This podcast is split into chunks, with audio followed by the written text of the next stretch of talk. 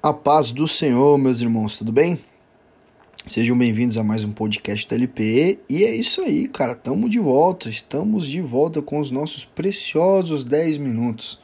Não é uma hora, né? Duas horas, não é um arrasta para cima, não é um curso. São 10 minutos de palavra, irmão. 10 minutos de palavra poderosa, mano. 10 minutos que podem mudar a sua vida. Para mim foi refrigério com certeza, mano. E não sei o que você tá fazendo, não sei se tá em casa, se tá trampando, tá no. Tá, tá, tá no carro, tá no busão, tá no trem, não sei o que, que você tá fazendo, mas tudo que eu lhe peço agora, irmão, é um pouco de atenção. Se você é daqueles caras que consegue fazer duas coisas ao mesmo tempo, glória a Deus. Eu não sou, eu não consigo. Mas eu peço a sua atenção, tá bom? A gente vai lá para a palavra. A gente vai lá para 1 Pedro, capítulo 5, versículo 5 também. E Vamos lá, a gente vai começar. No versículo 5 vai dizer assim: Da mesma forma, jovens, sujeitem-se aos mais velhos. Sejam todos humildes um para com os outros, porque Deus se opõe aos orgulhosos, mas concede graças aos humildes. Portanto, humilhem-se debaixo da poderosa mão de Deus, para que ele os exalte no tempo devido. Lancem sobre ele toda a sua ansiedade, porque ele tem cuidado de vocês. Estejam alertas e vigiem. O diabo, o inimigo de vocês, anda ao redor como um leão, rugindo e procurando a quem ele possa devorar. Resistam-lhe, permanecendo firmes na fé, sabendo que os irmãos que vocês têm em todo o mundo estão passando pelo mesmo sofrimento. E até aqui. Irmão, vamos ser sinceros. A gente tem 10 minutos, né? Cara, é pouco tempo, só alguns minutos. Vamos, vamos jogar aberto, sinceridade, vamos Cara, 10 minutos de sinceridade. Seja, se você não consegue ser sincero comigo, seja sincero com você mesmo e Deus, que está agora com você, irmão. Como tem sido difícil permanecer, resistir, permanecer na fé. Né, meu irmão? Porque a palavra vai dizer que resistam ali, permanecendo na, permanecendo firmes na fé. E cara, vamos ser honestos, como tem sido difícil, como a gente vive num tempo, numa era que parece extremamente difícil permanecer na fé. Cara, tudo que a gente vive, tudo que este mundo propaga pra gente, cara, é contra a palavra de Deus. Este mundo tomado de pornografia, este mundo tomado com, com ignorância, tomado com, sabe, com, com, com maldade, cara. Cara, como tem sido difícil, como tem sido difícil guardar a fé, que tempo é esse? A gente abre o Instagram, parece que a gente vai bebendo veneno aos poucos, e é um veneno que, que, que é mortal, mas ele vai matando lentamente. Então você abre o Instagram, parece que a gente abre o Instagram e vai morrendo. A gente abre o Facebook e vai morrendo. A gente vê uma notícia vai morrendo. A gente vai. Sabe, tudo que a gente vai consumindo desta era, deste século, deste tempo, parece que vai, vai nos matando, vai sorrateiramente. É como se o diabo realmente fosse rugir, é como se o diabo realmente rugisse ao nosso redor, sorrateiramente lançando mentiras. E que de repente você se encontra num lugar, num estado, numa fase, num lugar espiritual, não um lugar físico, tô falando, mas num lugar espiritual tão distante do Senhor e com tantos conflitos internos que você já não sabe mais como viver, não sabe mais o que fazer.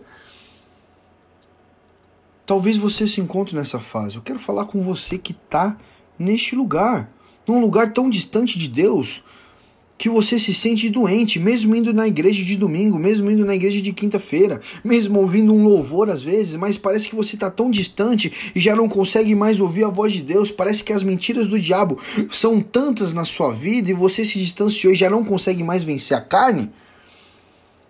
Parece que você não tem mais volta. Irmão, eu me incluo. Quando eu falo você, eu me incluo nessa.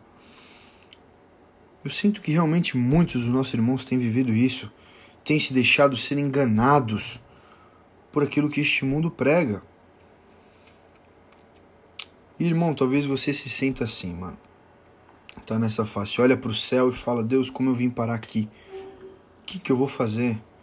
Eu não consigo mais voltar. Talvez seja isso que você pense, talvez seja isso que você fala para Deus. E, e, a grande verdade é que a gente acha que algo desta era, algo deste século, algo deste tempo, que a luta nossa contra a carne é algo de hoje, algo de, que nossa geração luta mais que as passadas. E a grande verdade é que é uma, é uma baboseira, isso é mentira, mano. Desde que Adão e Eva pecaram, irmão, todos pecam, velho. E a grande verdade é que para viver em santidade já não é mais possível e nunca foi possível pela força do próprio braço. Por isso foi, por isso é a maravilhosa graça de Deus Deus, por isso é pela redenção de Cristo Jesus, irmão. A grande verdade é que o inimigo tem, tem roubado os filhos de Deus e tem distanciado os filhos de Deus da grande e poderosa verdade de que Cristo veio, morreu e ressuscitou para que você pudesse verdadeiramente ser livre.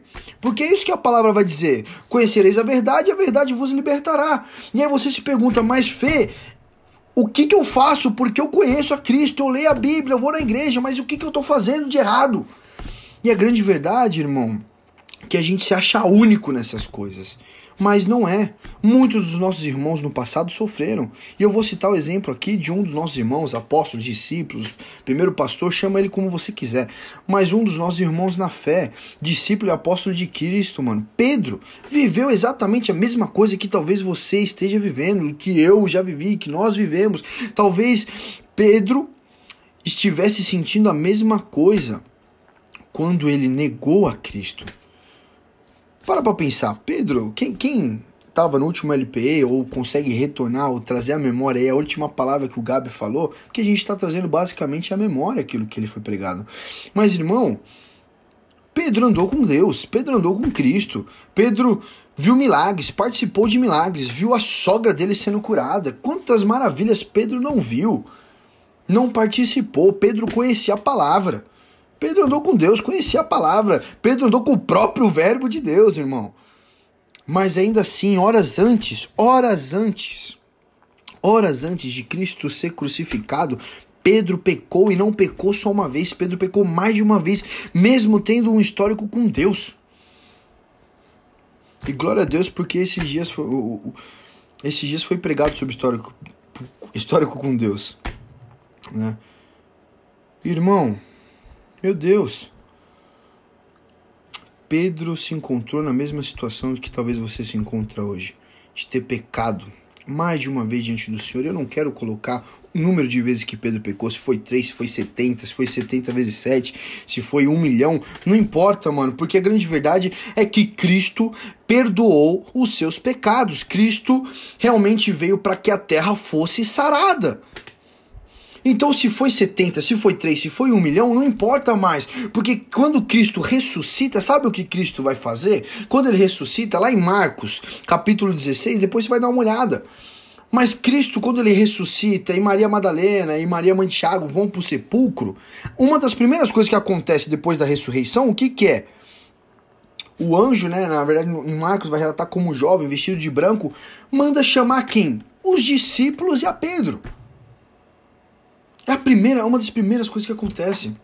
Aquele mesmo Pedro que, que pecou diante do Senhor, que se encontrava numa situação tão distante de Deus, que foi que, que, que, que quando pecou, olhou, olho no olho, olhou na bola dos olhos de Cristo, velho, e pecou diante do Senhor, se afastou de Deus naquele tempo, aquele mesmo sentimento de, de tragédia e de distanciamento do Senhor, que talvez você esteja sentindo, Ainda assim, Cristo, quando ressuscita, uma das primeiras coisas que acontece é chamá-lo de volta.